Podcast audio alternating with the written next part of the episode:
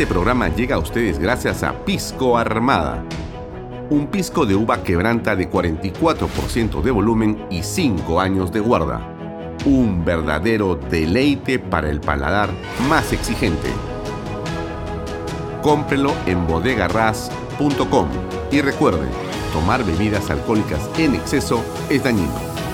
PBM Plus, alimento para adultos con HMB proteínas, vitaminas y minerales con HMB. Vainilla y chocolate, que ayuda a mantener la fuerza de los músculos. Visita pbmplus.pe y síguenos en Facebook como PBM Plus y en Instagram como arroba pbmplus.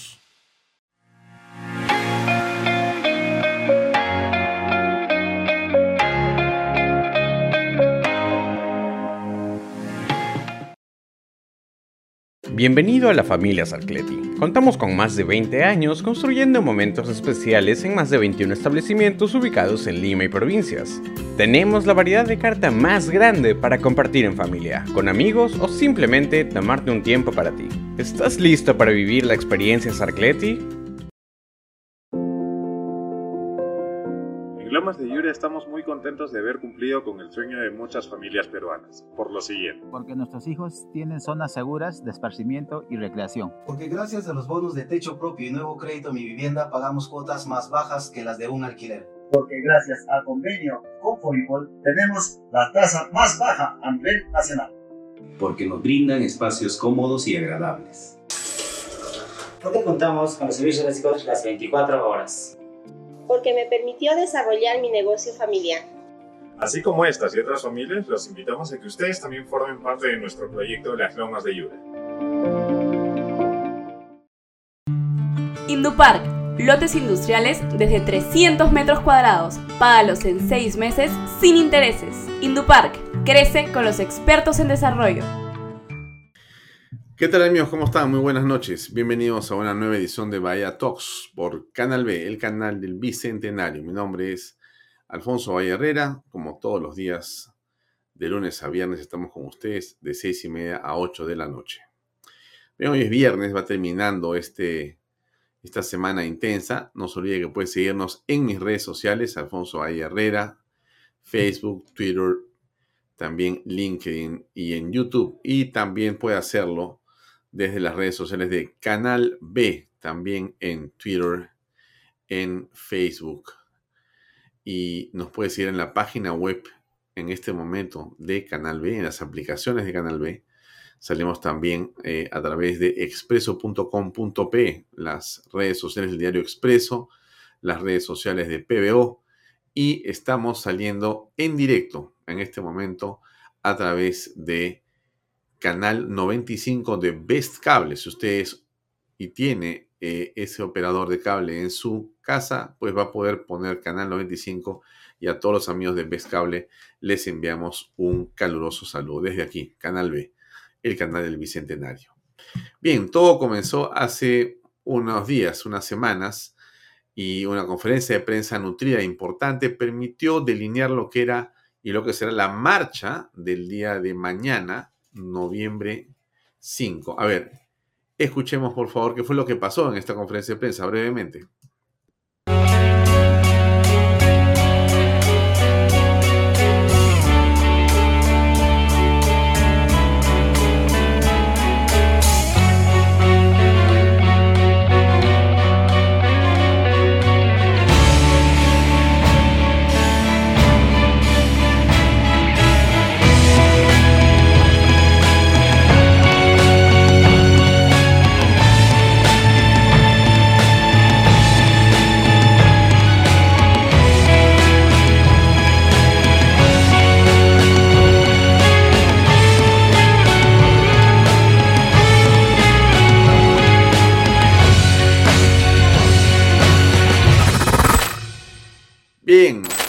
Ese es el entusiasmo, ese es el entusiasmo. La marcha es este sábado 5 de noviembre. ¿Qué dice el padre Omar al respecto? A ver, escuchemos. Amigos, ustedes conocen el trabajo que desde hace muchísimos años venimos haciendo en favor de los más pobres y necesitados junto a un gran grupo de personas. En nombre de Dios, desde este lugar, en nombre de la fe y por esta patria que nos vio nacer, de gentes estupendas, extraordinarias, trabajadoras, luchadoras, que quieren el bien para ellos y para sus hijos, que quieren una patria grande, una patria hermosa, yo te quiero invitar este 5 de noviembre a las 2 de la tarde en el Paseo de los Héroes Navales, frente al Palacio de Justicia, a gritar, reacciona Perú, basta ya, no queremos más corrupción, no queremos más incapacidad, queremos hacer una marcha pacífica para pedir una transición democrática y un cambio de gobierno porque no podemos seguir en este mismo camino. Te necesitamos. Reacciona Perú. Marchemos juntos este 5 de noviembre. Te esperamos. Bien, ese es el padre Omar que nos está marcando un camino. Creo que todos los patriotas, todos los que queremos y tenemos el corazón lleno de entusiasmo por el país, por la patria, por la democracia, por las instituciones, pues tenemos que ir a cumplir con nuestro deber este 5 de noviembre. Eh, todos los medios se han unido. Me refiero a los medios, por supuesto, independientes, no mermeleros y democráticos, ¿no? Que han decidido empujar, apoyar esta marcha del día de mañana. Aquí hay un fragmento de lo que ha estado haciendo en las últimas horas Willax. Se lo pongo para compartirlo, por supuesto, con siempre el entusiasmo que corresponde. Realmente estamos abocados en mantener la democracia en nuestro país y es por eso que se ha convocado para este sábado 5 de noviembre una marcha, Reacciona Perú, y lo que pretende es justamente eso, hacer que aquellos que todavía están un poco aletargados y adormecidos en medio de esta situación realmente se pongan en alerta por lo que pasa en nuestro país.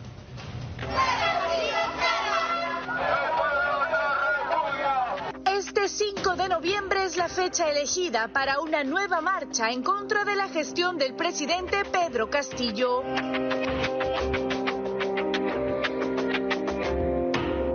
Los organizadores indican que el propósito de esta convocatoria es que la población exprese su rechazo frente a la intolerable situación de crisis política actual.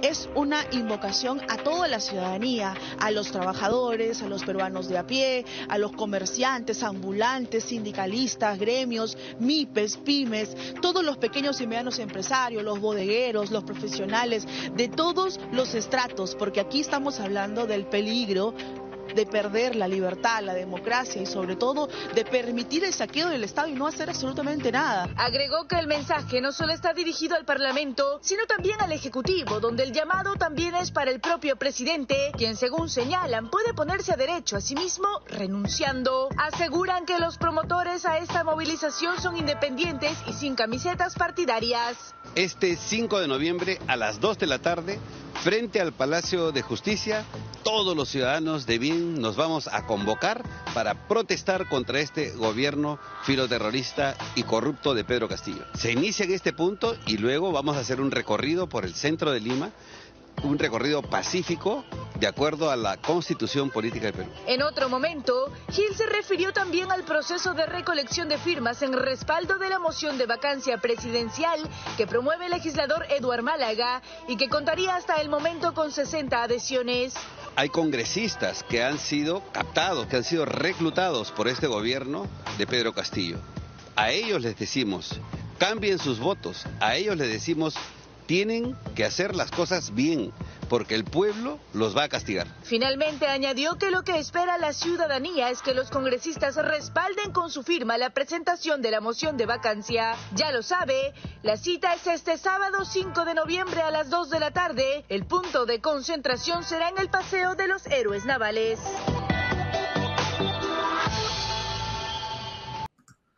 Bien, como ustedes ven amigos, la prensa independiente apoya plenamente esta marcha del 5 de noviembre. Y eso es algo plausible, algo muy positivo y algo que debería de llamarle a usted a la reflexión para que esté también este sábado, 2 de la tarde, aquí en el Paseo de los Héroes Navales entre el Palacio de Justicia y el Sheraton. Ahí va a ser la reunión más importante. Pero se han hecho varios contenidos, creo que todos muy, muy interesantes. Acá hay uno en el mercado de frutas, si no me equivoco. A ver.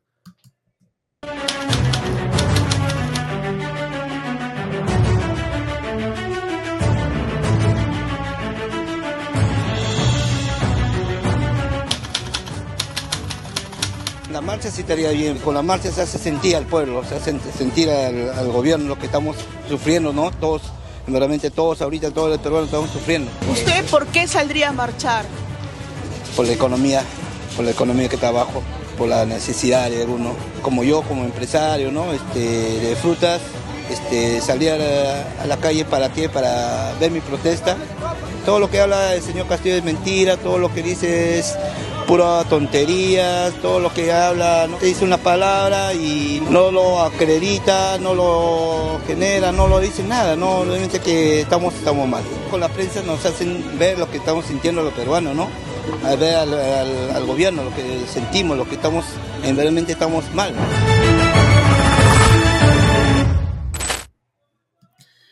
Sí, yo creo que hay una manera muy simple de poder participar y decirle al gobierno qué es lo que uno piensa.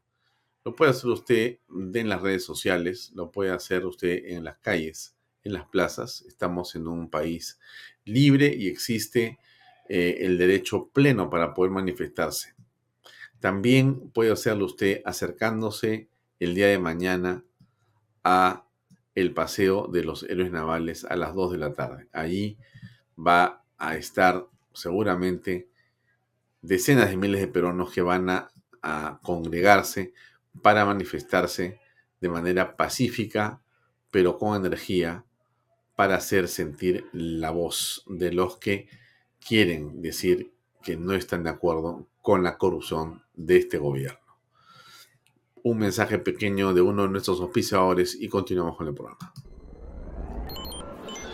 Somos Indupark. Llevamos más de 30 años promoviendo el desarrollo en el sector inmobiliario e industrial, logrando una sólida comunidad de negocios dentro de un ambiente seguro, moderno y responsable. Nuestra ubicación estratégica en el Distrito de Desarrollo Industrial de Chilca nos permite una óptima conectividad con principales puertos del país, a la vez de tener una accesibilidad directa y cómoda por vías modernas de libre circulación, como la Panamericana Sur y el intercambio vial de Pucusana, que permiten ahorrar a nuestros clientes tiempos en sus operaciones y costos logísticos, rentabilizando así día a día su inversión. Contamos con lotes desde 300 metros cuadrados con zonificación I2 e I3, con entrega inmediata, crédito directo, planes de financiamiento personalizados, facilidades de pago sin intereses y asesoría postventa. Nuestros servicios están comprometidos con el uso eficiente de los recursos para que el logro de tus objetivos estén en armonía con el medio ambiente. Empresas nacionales e internacionales ya son parte de nuestra sólida comunidad de negocios. Decide rentabilizar tu inversión. Sé parte de Indupark hoy. Ingresa a nuestra web indupark.com.pe para agendar tu visita y consultar por nuestros excelentes planes de financiamiento. Indupark, creamos desarrollo.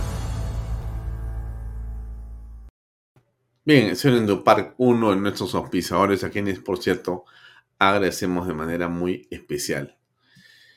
Bien, en el, digamos, terminal pesquero también hay una ebullición por salir a marchar. A ver, escuchemos.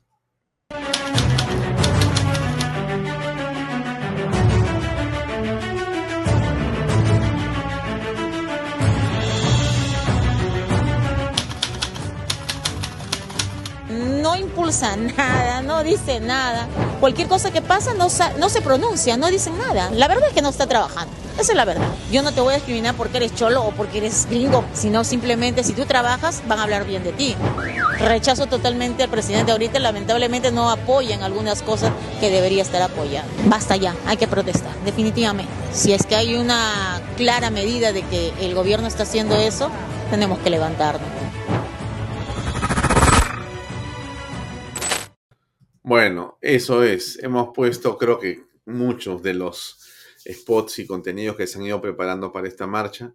Quedan pocas horas. Ahora ya todo queda en las manos de los ciudadanos. Nosotros hemos querido invitar esta noche a José Luis Gil. Él es un héroe, un héroe la DIRCOTE, es un hombre que ha estado vinculado siempre y en la línea de batalla contra el terrorismo.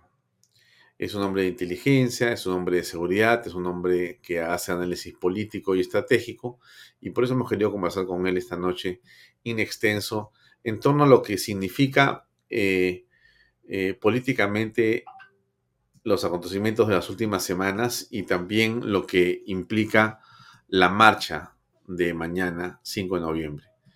Y entonces la conversación que va a venir a continuación versa sobre todos estos puntos. Pero no quiero dejar de, eh, digamos, insistir en la importancia que tiene que todos estemos alineados. Así es, estimado señor y señor que sigue este programa. Yo siempre le agradezco por acompañarnos. Hoy es viernes y también creo que es una oportunidad para que usted piense si mañana tiene un espacio de tiempo. Sé que los sábados son días a veces en los que uno está haciendo cosas personales, cosas que finalmente tiene sábado para hacerlas o tiene una reunión familiar o tiene un espacio para poder repartir con la familia, pero qué bueno va a ser que en esta oportunidad se dé la oportunidad, vaga la redundancia, de estar presente con todos los patriotas. Así que les deseo lo mejor. Escuchemos a José Luis Gil a continuación. Adelante, por favor.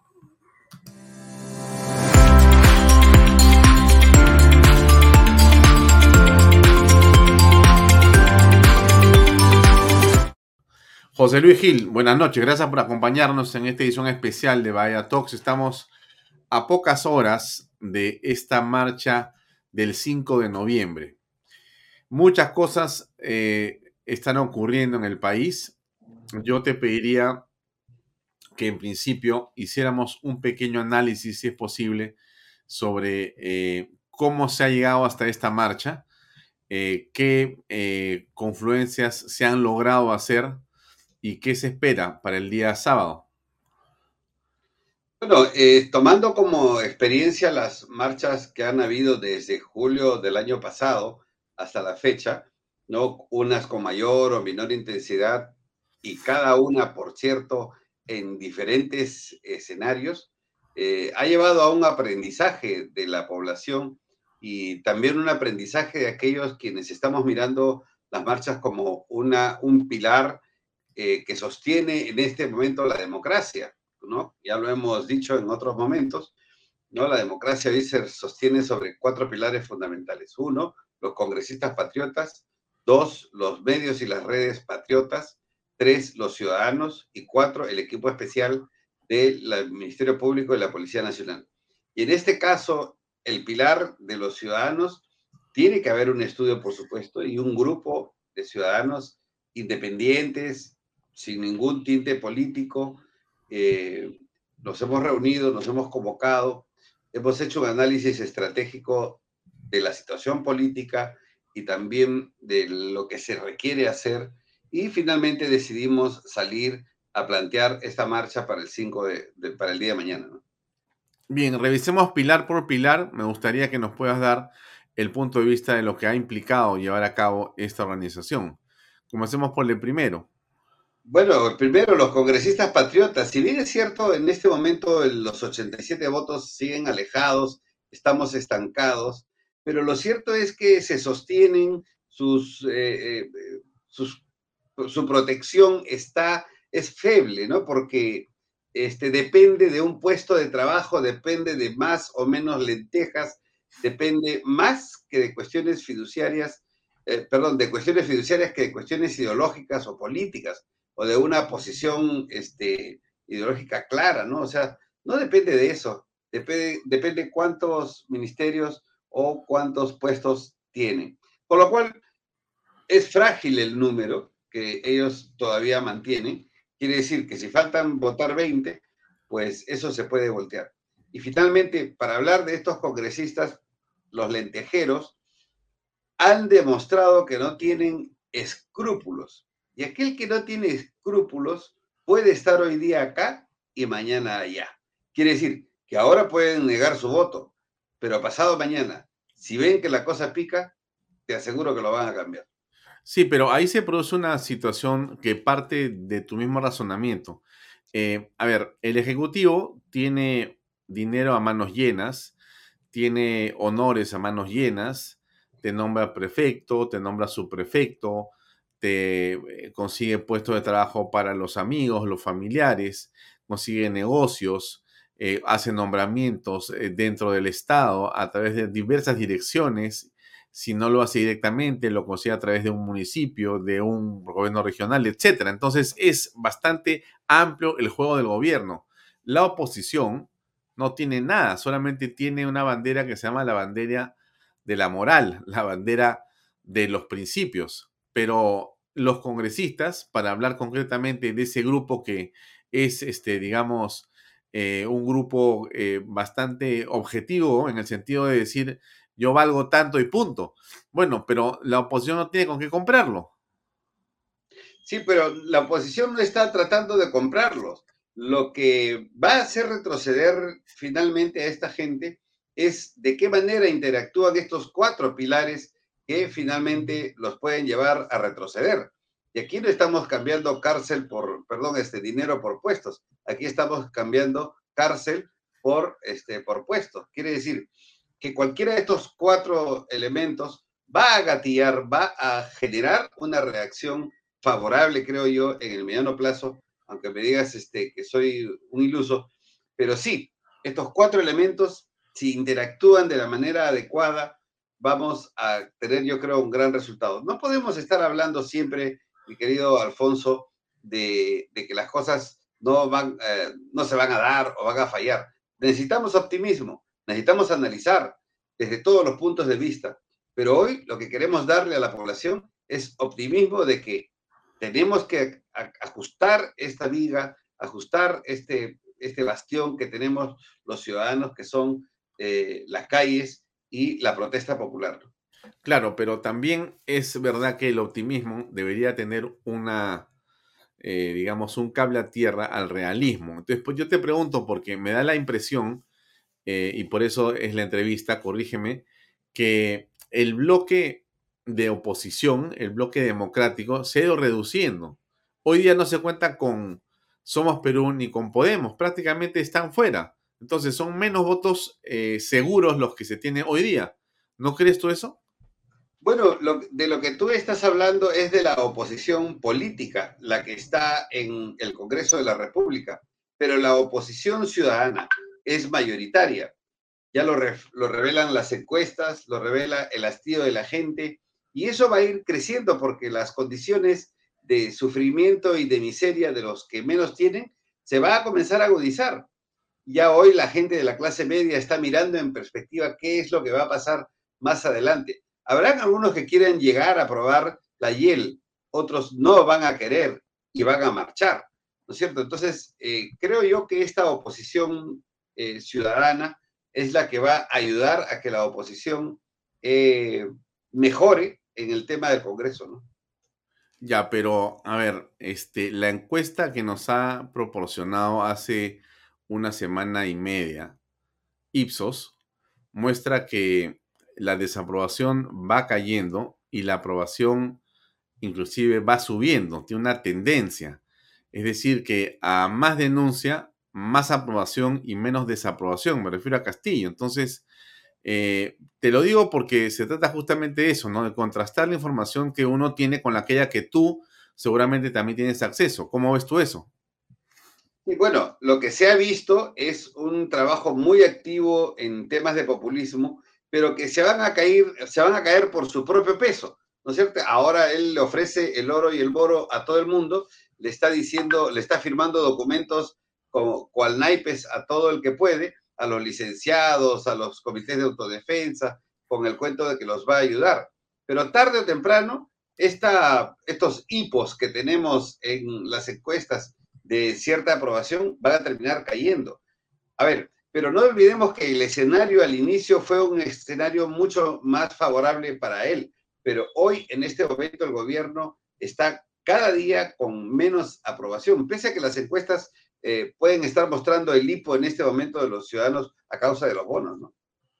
Sí, eh, entonces tú, tú ves que hay cierta digamos, eh, discusión todavía aparte, mejor, dicho, a, a, propósito de las encuestas, porque hay unas eh, que inclusive le dan al Congreso una caída. O sea, esta, este, este Congreso que es uno de los pilares, eh, tampoco logra encontrar un camino adecuado para lograr esa, digamos, representación popular.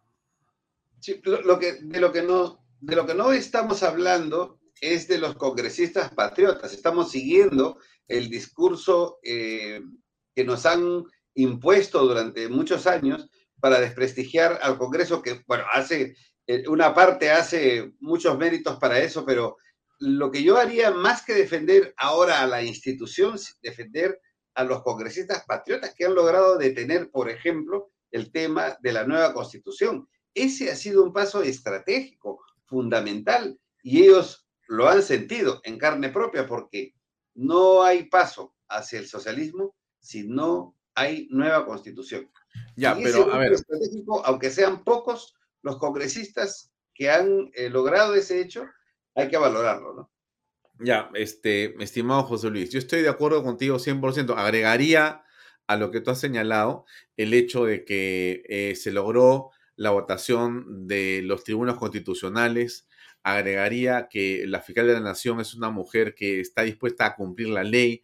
Pensaría en el nuevo presidente del Congreso de la República, el almirante, el este, general eh, William. Williams, eh, eh, tiene una posición institucional excelente. Pensaría en la elección del señor Rafael López Aliaga como un triunfo también de las, digamos, este, agrupaciones de oposición democrática. Pero yo quiero insistir en esto. Déjame poner este video. Mira. Octubre del 2022 Desaprueba 66%, es decir, exactamente dos tercios de la población. Aprueba 26%, un poco más de un cuarto de la población. Y no precisa 8%. Estos datos parecen congelados. Así es. Sí, hemos visto casi desde comienzo de año esta, esta imagen, ¿no? Sí. Lo cual eh, revela que el sector que apoya al presidente que está básicamente en la población rural andina, em, confía en él y, que, y por lo tanto no cree en las eh, denuncias, en las acusaciones que ahora ha hecho la Fiscalía o que antes hizo la prensa de investigación. ¿no? Las cifras, de hecho, sí, dicho sea de paso, coinciden con eh, la encuesta que difundimos ayer, en donde 65% piensan que el presidente es corrupto y 26% que no lo es, ¿no? O sea, hay, una, hay un paralelo muy grande en estos eh, dos indicadores. ¿Qué piensas al respecto? Bueno, aquí estamos viendo eh, que los números eh, están, no están estables, no tenemos unos picos de crecimiento, ni unos descensos marcados, ni unas caídas marcadas.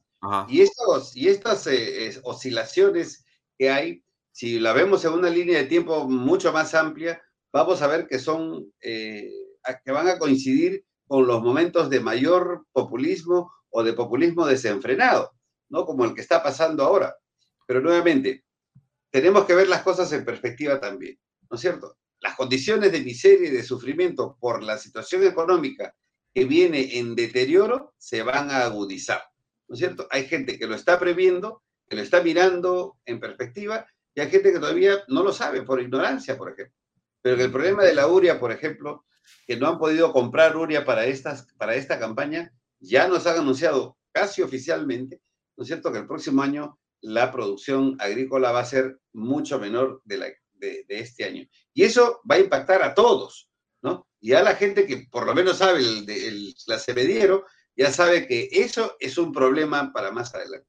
Así que yo diría que sí están bien las, las, las encuestas, pero hay que verlas en una línea de tiempo que nos permita ver estas oscilaciones permanentes, raras que siempre tiene pues la población peruana, ¿no?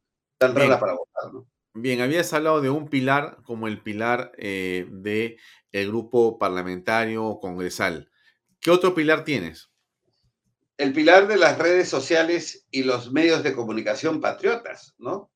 Pero fíjate, voy a hacer un comentario anterior estos cuatro pilares han venido siendo eh, atacados de manera sistemática, roqueteados este, de manera sistemática por todo el, grupo delincuencial que está en Palacio, el presidente, este, los defensores, el PCM, disparan casi eh, de manera sincronizada contra el Congreso, contra la prensa, contra los ciudadanos que salimos a protestar, contra la fiscal de la nación. O sea, tienen claro que estos cuatro pilares son los que ellos tienen que desarmar. Cuanto más golpeen a estos pilares, vamos aprendiendo la lección y yo te garantizo que el día de mañana la marcha va a ser multitudinaria y ahí sí se le va a venir la noche porque si ellos pensaban que con ese populismo pueden vencer a la mayoría de la población que está de acuerdo que este presidente no nos representa y que es necesario que deje el poder, mañana lo van a comprobar.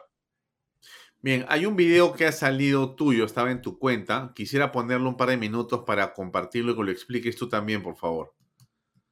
Gil, estamos organizando esta gran marcha del 5 de noviembre y te espero el 2 a las 2 de la tarde frente al Palacio de Justicia. Todos los peruanos vamos a expresar nuestra protesta. Pero quería comentarte la decisión de este gobierno de poner como ministra de Salud ¿no? a Kelly Portalatino. Yo acabo de publicar en mi Twitter eh, una fotografía de una premiación que le hace Kelly Portalatino al gallo Zamora, el espía cubano metido en el Perú, infiltrado en el Perú, accionando sus redes de inteligencia y de control social. Eh, creo que la gente no, no entiende, algunos no entienden qué significa esta designación.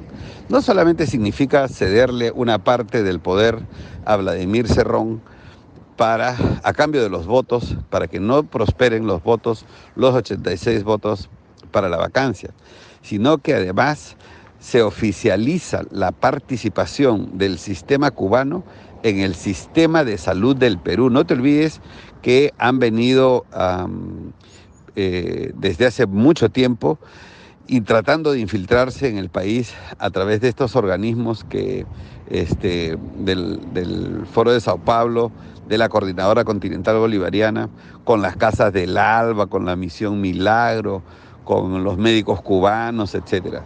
Realmente la infiltración cubana está desenfrenada en el Perú. Y eso es un gran peligro a la seguridad nacional, Luchito. Por favor, comparte este audio con los amigos, porque la gente tiene que saber. Y los espero en la marcha. Basta ya. Muy bien. A ver, coméntanos por favor un poco más de lo que se trata en realidad. A ver, esto, como todos sabemos, proviene desde el Foro de Sao Paulo, que eh, eh, este, se inició en el año 90, ¿no es cierto? Quienes establecieron una serie de estrategias para poder tomar el poder en Sudamérica. La izquierda se hizo, se creció en la década del 90 justamente por este foro de Sao Paulo, donde una de las líneas fue el tema del indigenismo, el otro fue el tema de, eh, los temas energéticos, etc. Y este foro de Sao Paulo reunió, fíjate, a los partidos políticos y a los movimientos alzados en armas.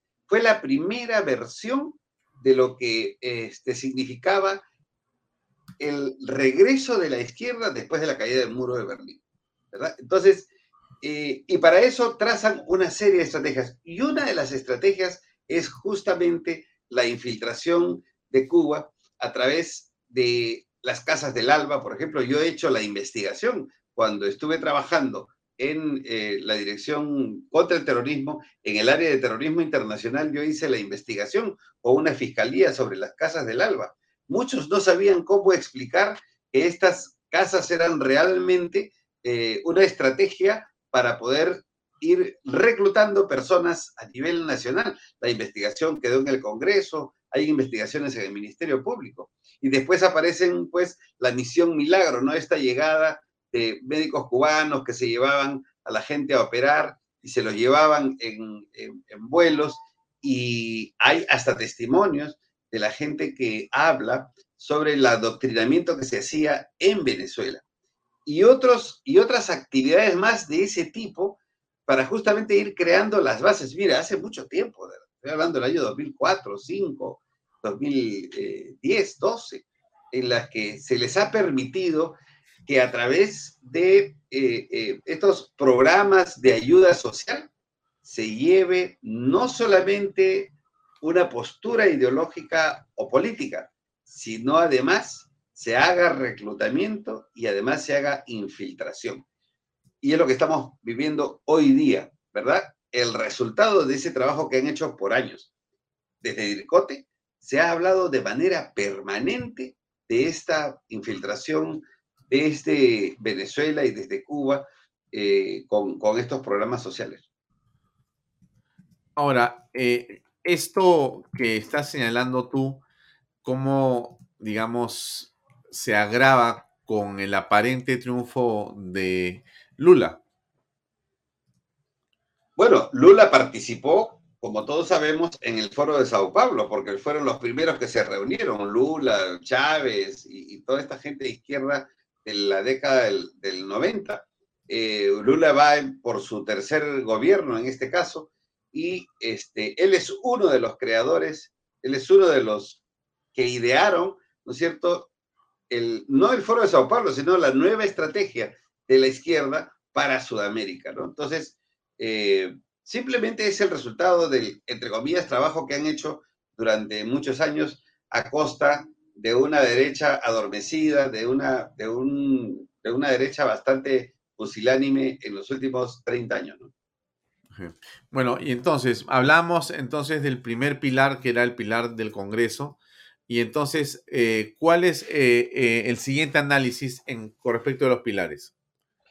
El siguiente análisis es que el primero es el Congreso, el segundo son los ciudadanos, perdón, el segundo son los medios de comunicación y, las redes sociales. Y las redes sociales. Hemos hablado, ¿no? Y ahí, ahí cómo va la cosa. Los ataques furibundos a la prensa.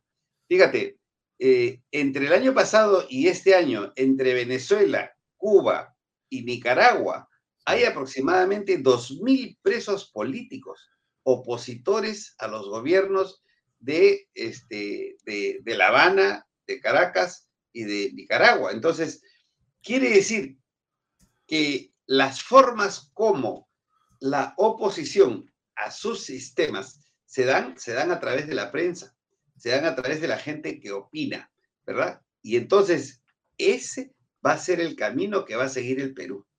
Ya hemos visto que nos han mostrado los dientes en diversas oportunidades queriendo controlar la prensa. Hay un ataque permanente, hay una intencionalidad de poner contra las cuerdas a la prensa y eso no es gratuito, es parte de la estrategia. Porque una dictadura, un proyecto protervo como estos, no necesita prensa libre. Y eso tenemos que entenderlo todo. Y el último pilar, finalmente, para, terminar hablando de los pilares, es la fiscalía especializada. antes de hablar de, la fiscalía, este, eh, la CIP, ¿no es cierto?, ha eh, señalado que Pedro Castillo se ha convertido en un enemigo de la prensa, la Sociedad Interamericana de Prensa, en el eh, en la reunión de hace unas horas o de unos días en España, el fin de semana pasado en España, ha hecho un informe de la situación de los medios de comunicación y de la libertad de expresión en el Perú. Y ha dicho claramente que Pedro Castillo se ha convertido en un enemigo de la libertad de prensa y que el Perú está en una situación crítica con respecto a los medios de comunicación en libertad de, eh, prensa en general. Eh, bueno, ¿qué piensas al respecto? Bueno, a ver, una, muestra pequeña solamente, ¿no? El hecho, por ejemplo, de que PBO, ¿no? Le haya sido arrebatado de las manos a Philip Butters de una manera escandalosa con unos procesos este, rapidísimos, ¿no?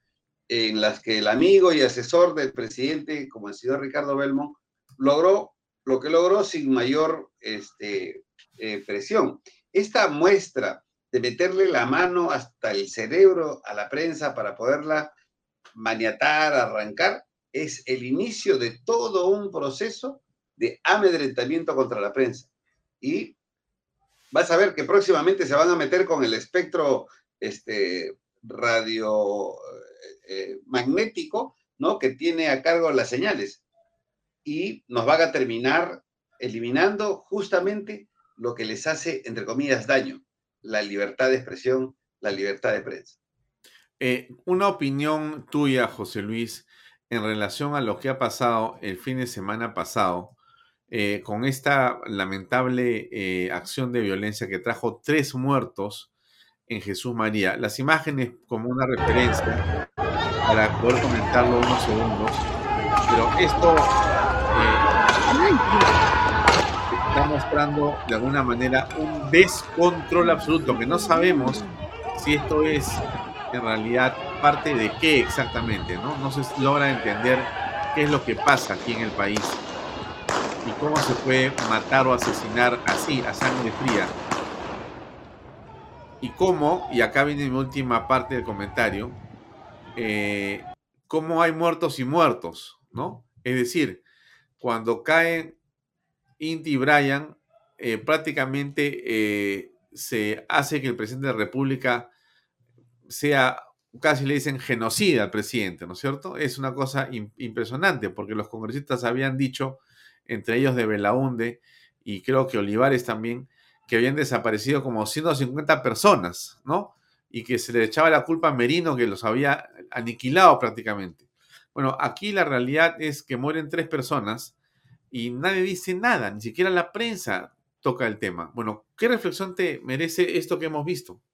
Bueno, los responsables de la narrativa eh, de la izquierda, de la narrativa eh, progresista, eh, son estos personajes que han metido tanto veneno a la población que ahora este, estos chicos que participan en las marchas terminan siendo héroes y estos de aquí casi casi son Robin Hood, ¿no? Porque nos han cambiado la narrativa que solamente cuando se trata de ellos, se trata de un grave problema, pero en este momento no es para ellos un grave problema, porque además están ocupados, la gente del gobierno está ocupada primero en protegerse, primero en dispararle a los cuatro pilares de la que sostienen la democracia antes de resolver el problema de seguridad ciudadana, ¿no?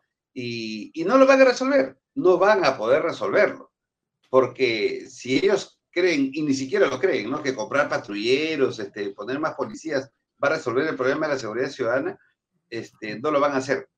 Pero además, ya debemos ir entendiendo de que se está agudizando el problema de la inseguridad ciudadana no solamente por una falta de una acción estratégica de la Policía Nacional o de las fuerzas de seguridad, sino porque además es altamente probable que las necesidades estén comenzando a gatillar la violencia en las calles.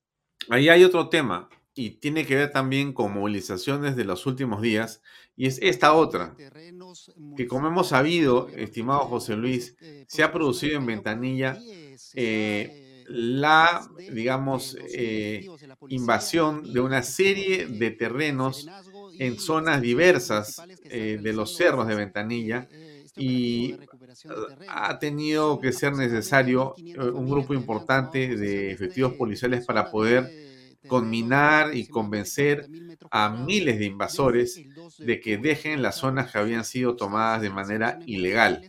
Bueno, eh, esto ya va escalando, ¿no? Tienes balaceras en las calles, tienes gente que empieza a invadir terrenos de propiedad privada, que es una forma muy clara y evidente de estatización o confiscación, porque al final de cuentas el Estado te lo puede eh, eh, arrebatar o también puede dejar que te lo arrebaten las personas. O sea que al final de cuentas el efecto es el mismo. Y aquí la propiedad privada ya está claramente en riesgo, ¿no? Eh, bueno, esto es parte de qué? ¿Cómo lo ves tú? Bueno, hay varias lecturas para esto. Primero, a ver, imagínate cuántas personas aquí ya no pueden pagar sus alquileres. ¿Cuántas personas aquí ya no, no están en condiciones de pagar alquileres en la ciudad y finalmente terminan vendiendo, perdón, terminan invadiendo? ¿Cuántos uh, grupos eh, traficantes de terrenos han proliferado, sabiendo que la gente está buscando dónde vivir de manera gratuita porque ya no les alcanza para este, pagar una, una renta?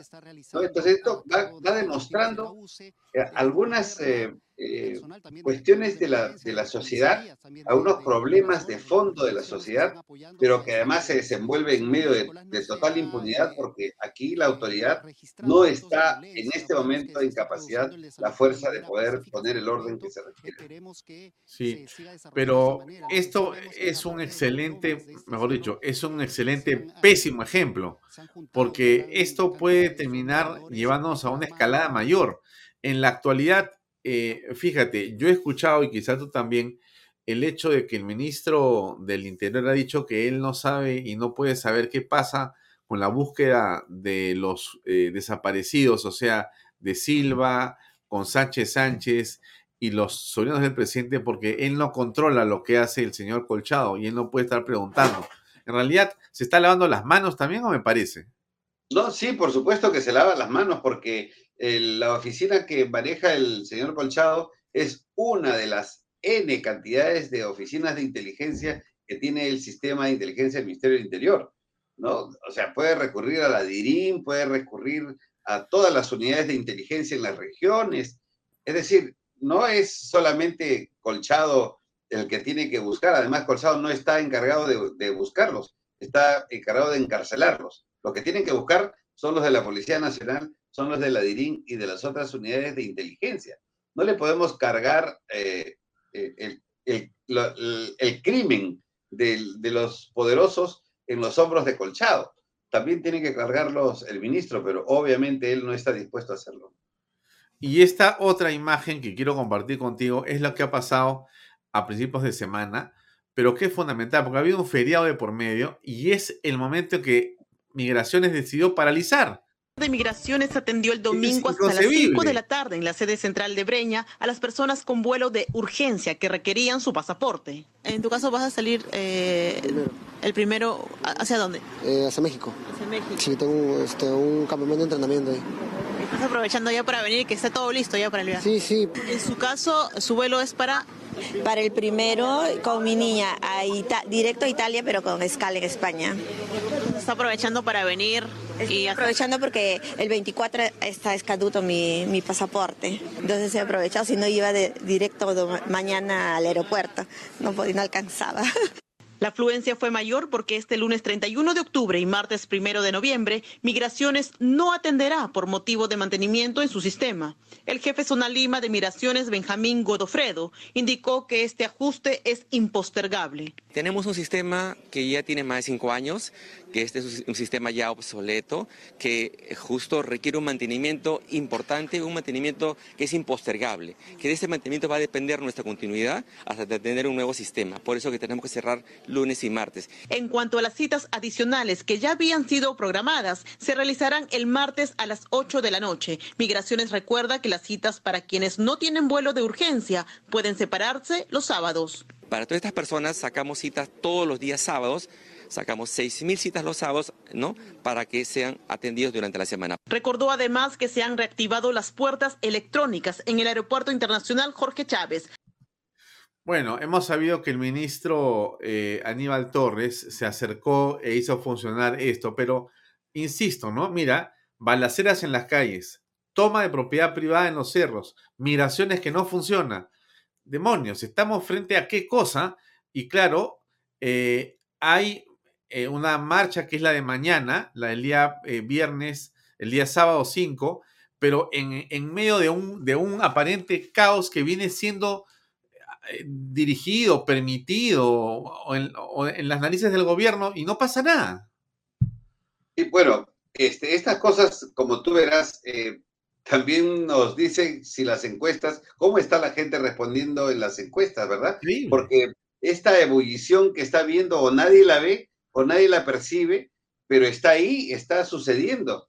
Eh, la, en general, la violencia está comenzando nuevamente a estructurarse, pero en, en varios casos, eh, por ejemplo, en el caso de migraciones, ¿no? Es eh, la continuidad del desprecio por la excelencia, ¿no? Ellos, antes eh, estuvo Rosana del Águila, que, que era una experta en, en temas migratorios y que mantuvo durante cuatro o cinco años a migraciones en, en el top de lo que era el, el, tema migratorio. Pero ahora este funcionario que habla, pues seguramente jamás lo recibirían en alguna gran este, empresa de, de este tipo, porque este, se tiene que suspender el servicio de un país para que salga la gente para poder renovar el sistema, eso es algo que ya no existe ya, eso es algo, eso, eso realmente es, este, es increíble, ¿no?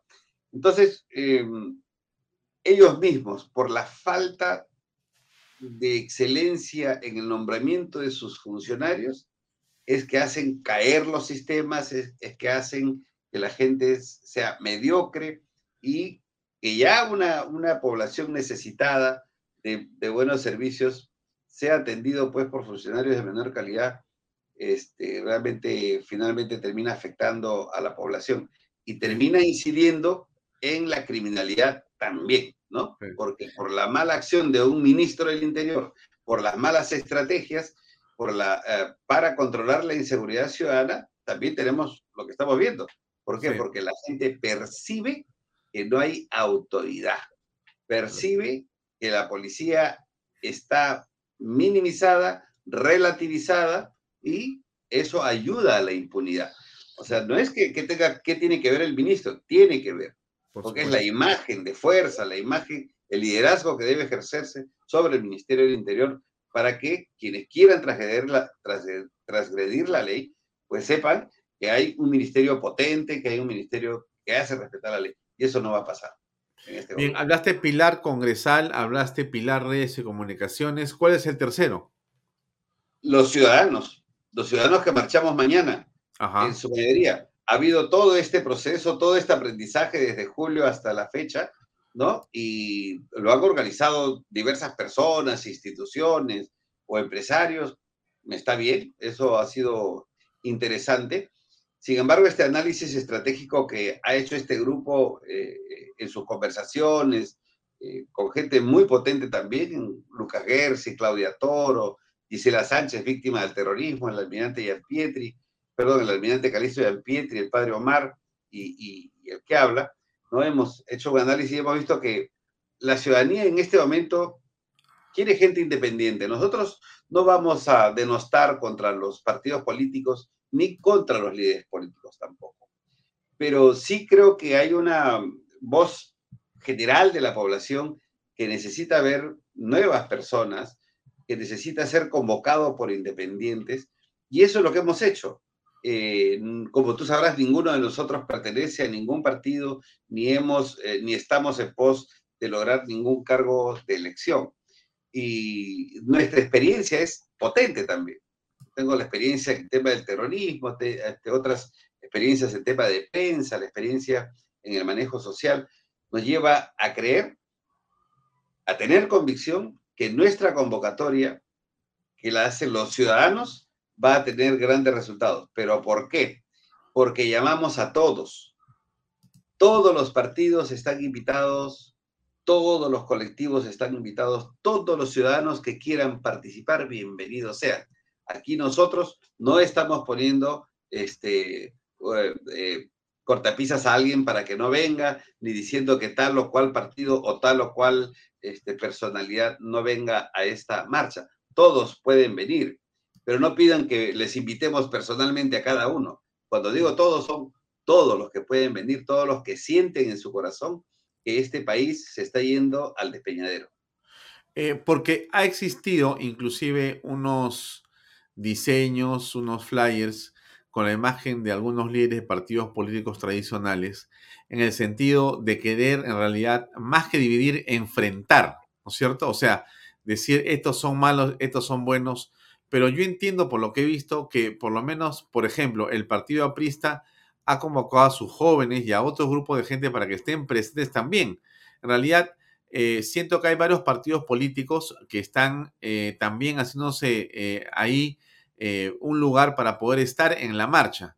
¿Has escuchado esto? ¿Sabes Por de supuesto. esto? lo que pasa es que esta gente de la izquierda radical ha sacado pues sus, sus troles y, su, y sus geniecillos por ahí para sacar estos flyers que más que unir dividen, porque ellos han mantenido siempre a esta derecha, a esta gente demócrata, este, las ha mantenido desunidos. Entonces, lo que quieren hacer es mantenernos así de manera permanente, pero la respuesta que les vamos a dar mañana realmente eh, le va a demostrar de que estamos camino a una unidad en este gran conglomerado de personas, de partidos y de movimientos que lo que quieren es el bien del país.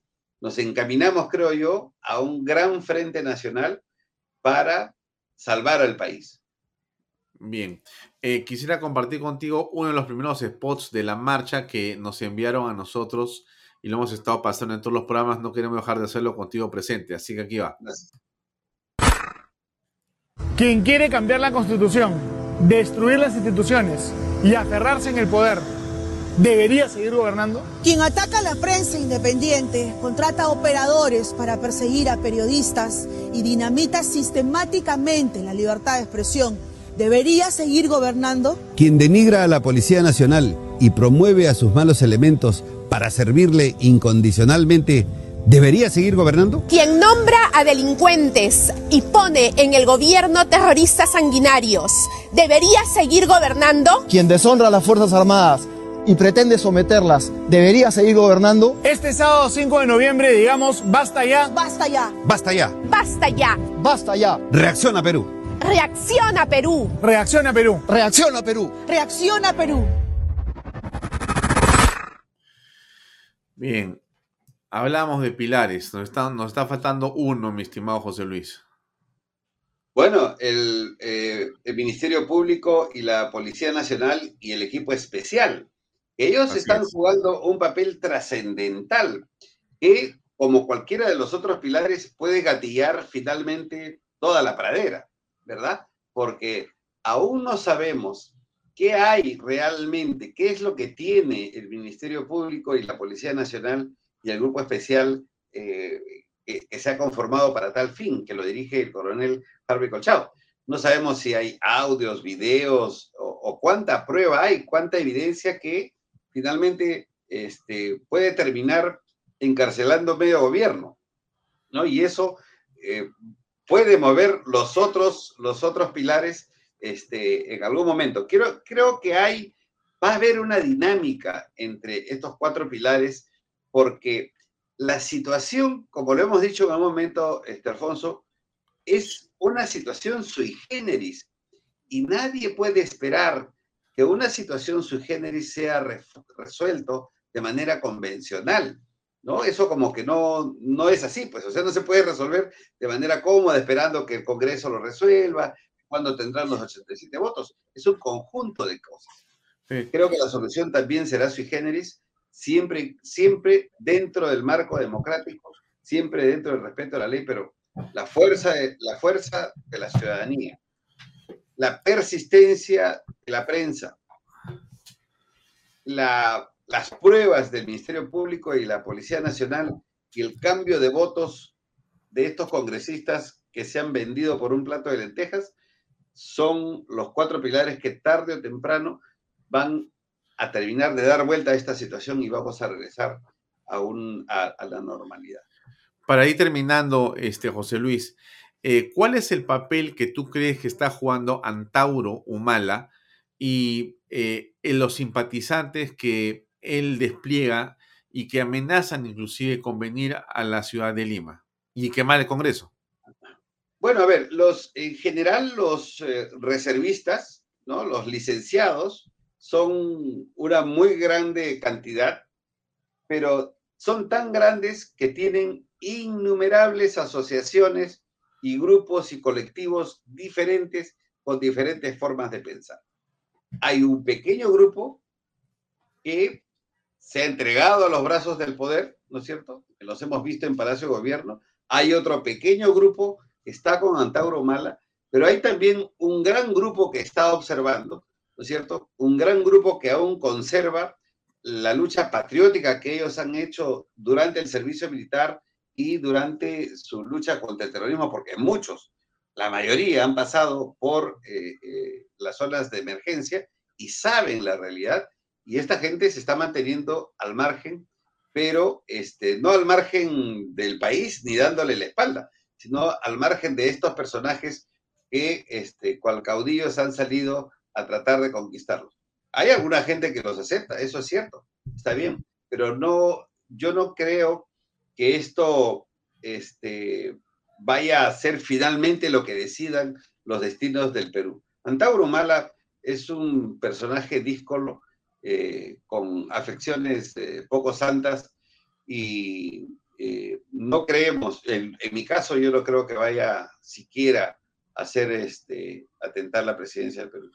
¿Tú crees que Antauro Humala ha sido liberado por el gobierno para asustar? No tengo ninguna duda, es parte de los elementos que este, ellos usan. O sea, Belmont, Humala y otras actividades no son casualidad. En este mundo de este tipo de política con izquierdas radicales, no existen casualidades. Nada es casualidad. Todo está motivado, todo está siendo este, promovido de una u otra manera. Ah, yo creo que por la marcha de mañana, el 5 de noviembre, se ha este, pospuesto para el día, creo que entre el 17 y 18, la llegada de la comisión de la OEA. ¿Sospechas eso? Sí, por supuesto. Ellos tienen, están eh, obviamente muy conectados, ¿no es cierto?, con la OEA a través de los embajadores que tenemos ahora haciendo el trabajo para no para el país, sino el trabajo para el gobierno de Pedro Castillo. Y por supuesto que están moviendo los horarios, pero las marchas no van a terminar mañana. Las, las marchas grandes van a, van a seguir su, su camino. Este es un camino que la población no va a detenerse, te lo garantizo. Ya, ahora, algo más para terminar, estimado José Luis. Eh, se ha hablado mucho de los posibles infiltrados. En realidad, el gobierno eh, eh, está muy interesado en que la marcha se desdibuje, en que la marcha genere o se genere la misma un caos, e inclusive violencia y algún tipo de disturbio mayor. nosotros desde aquí hemos estado alentando a la gente que vaya, pero que tenga mucho cuidado, que denuncie a los infiltrados y que tenga, y que tenga mucho cuidado de, no aceptar ningún tipo de provocaciones. ¿Cuál es tu mensaje a esta hora con respecto de mañana? Bueno, nosotros hemos convocado a una marcha pacífica, a una marcha amparada por la constitución política del Perú y a una marcha de protesta para decirle a este gobierno que no debe durar un día más en el gobierno. Sin embargo, aceptamos de que siempre se ha pretendido infiltrar las marchas para poder este, desacreditarlas, como tú bien mencionas. Pero que no olviden que aquí hay mucho militar, hay mucha gente de inteligencia este, participando, hay muchas cámaras, hay muchos teléfonos, así que cualquiera que se atreva a querer perturbar la paz este, de esta marcha, seguramente va a ser registrado y finalmente condenado porque van a ser expuestos de todas maneras. ¿Y tú, este, José Luis, en lo personal, eh, tienes miedo? No, definitivamente no. Estamos en esto este, con, mucha, con mucho valor, con convicción fundamentalmente de que estamos en el, en el lado correcto de la historia, estamos en el lado correcto de los peruanos. Nada que temer. Nada que temer, definitivamente. Con el pecho por delante mañana entonces. Así es, con la frente, con el pecho, con el alma, estamos delante porque esto no puede continuar. Y admiro la valentía de la gente del equipo, de Lucas, de Claudia, de, de Gisela Sánchez y del propio padre Omar, quienes han dicho, hasta aquí no más y están poniendo el pecho, estamos poniendo el pecho para defender los más altos intereses del pueblo peruano. Muy bien. Muchas gracias, estimado José Luis. Muy buenas noches, gracias por acompañarnos y mañana que todo salga bien en esa marcha por el Perú. Gracias, buenas noches. Reacción a Perú. Reacción a Perú. Buenas noches. Gracias. Buenas noches. Bien amigos, era nuestro invitado de este viernes, José Luis Gil, que ha tenido la cortesía de estar con nosotros para darnos esta amplia eh, visión de él, de los problemas que estamos enfrentando en términos de seguridad y políticos, y por cierto, darnos más detalles y alentarnos para la marcha que se va a dar en las próximas horas. El 5 de noviembre, este sábado, todos debemos estar en el Paseo de los Héroes Navales.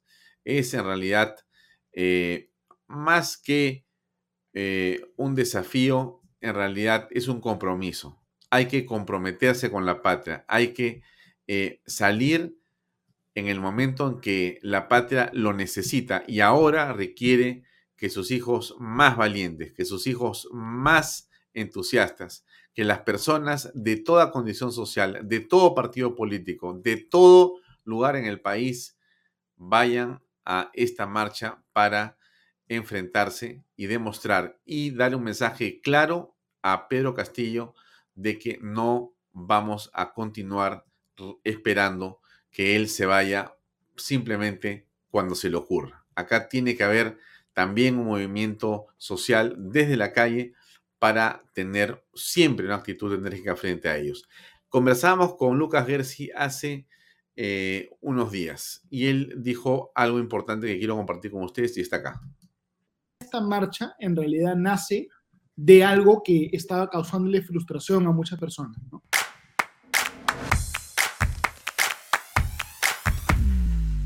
A mí en lo personal me causaba una gran frustración que dilucidándose tantos actos de corrupción cada vez más flagrantes del gobierno y una actitud del gobierno totalmente eh, arbitraria, contraria a los derechos fundamentales, a los valores de la democracia, que no hubiera una reacción más fuerte de la oposición, que no hubiera una gran marcha para motivar al Congreso a ponerle fin a esta crisis.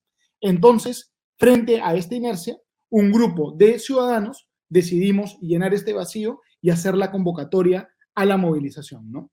Eh, la verdad que yo estoy muy contento porque en los últimos días un montón de gente se ha sumado. Hemos hablado con los dirigentes del mercado de frutas, hemos hablado con los comerciantes de Gamarra, con muchísimos, muchísimos colectivos, con personas en todo el Perú que se están sumando. Entonces, muy contento por el apoyo que hemos recibido. La idea es que, que acá hay una política de puertas abiertas, mano extendida a todos los peruanos que son demócratas incluso a los que tienen ideas distintas a las mías, ¿no? Y a los que tienen ideas distintas a las tuyas, Alfonso. La idea es una convocatoria amplia y yo estoy seguro que va a ser una marcha con bastante convocatoria. Y vamos a trabajar duro para que así sea. Bien, ese era el mensaje final de Lucas Gersi, otro de los organizadores. Ha estado eh, con nosotros Claudia Toro, estuvo Lucas Gersi, hemos tenido esta noche a José Luis Gil. En realidad, eh, mucha gente está colaborando, mucha gente está ayudando, así que amigos, yo los invito este sábado, 5 de noviembre, 2 de la tarde, en el centro de Lima, Paseo de los Héroes Navales, frente al Palacio de Justicia, frente al Hotel Sheraton, ahí una gran concentración para decirle a todos, reacciona Perú, fuera Castillo, fuera. Muchas gracias y muy buenas noches. Gracias por acompañarnos como siempre en esta edición de Vaya Será conmigo hasta el próximo lunes a las eh, seis y media, como siempre. Gracias y muy buenas noches. Este programa llega a ustedes gracias a Pisco Armada. Un pisco de uva quebranta de 44% de volumen y 5 años de guarda. Un verdadero deleite para el paladar más exigente. Cómprelo en bodegarras.com y recuerde, tomar bebidas alcohólicas en exceso es dañino. PBM Plus, alimento para adultos con HMB. Proteínas, vitaminas y minerales con HMB. Vainilla y chocolate, que ayuda a mantener la fuerza de los músculos. Visita pbmplus.pe y síguenos en Facebook como pbmplus y en Instagram como arroba pbmplus.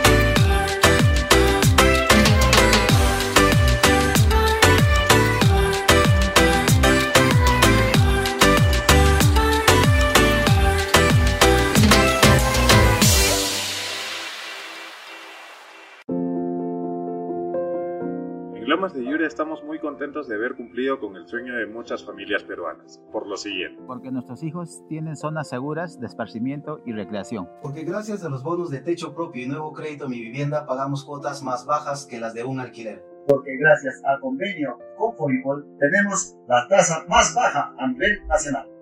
Porque nos brindan espacios cómodos y agradables. Porque contamos con los servicios básicos las 24 horas porque me permitió desarrollar mi negocio familiar. Así como estas y otras familias, los invitamos a que ustedes también formen parte de nuestro proyecto Las Lomas de Yura. Indupark, lotes industriales desde 300 metros cuadrados. Págalos en 6 meses sin intereses. Indupark, crece con los expertos en desarrollo.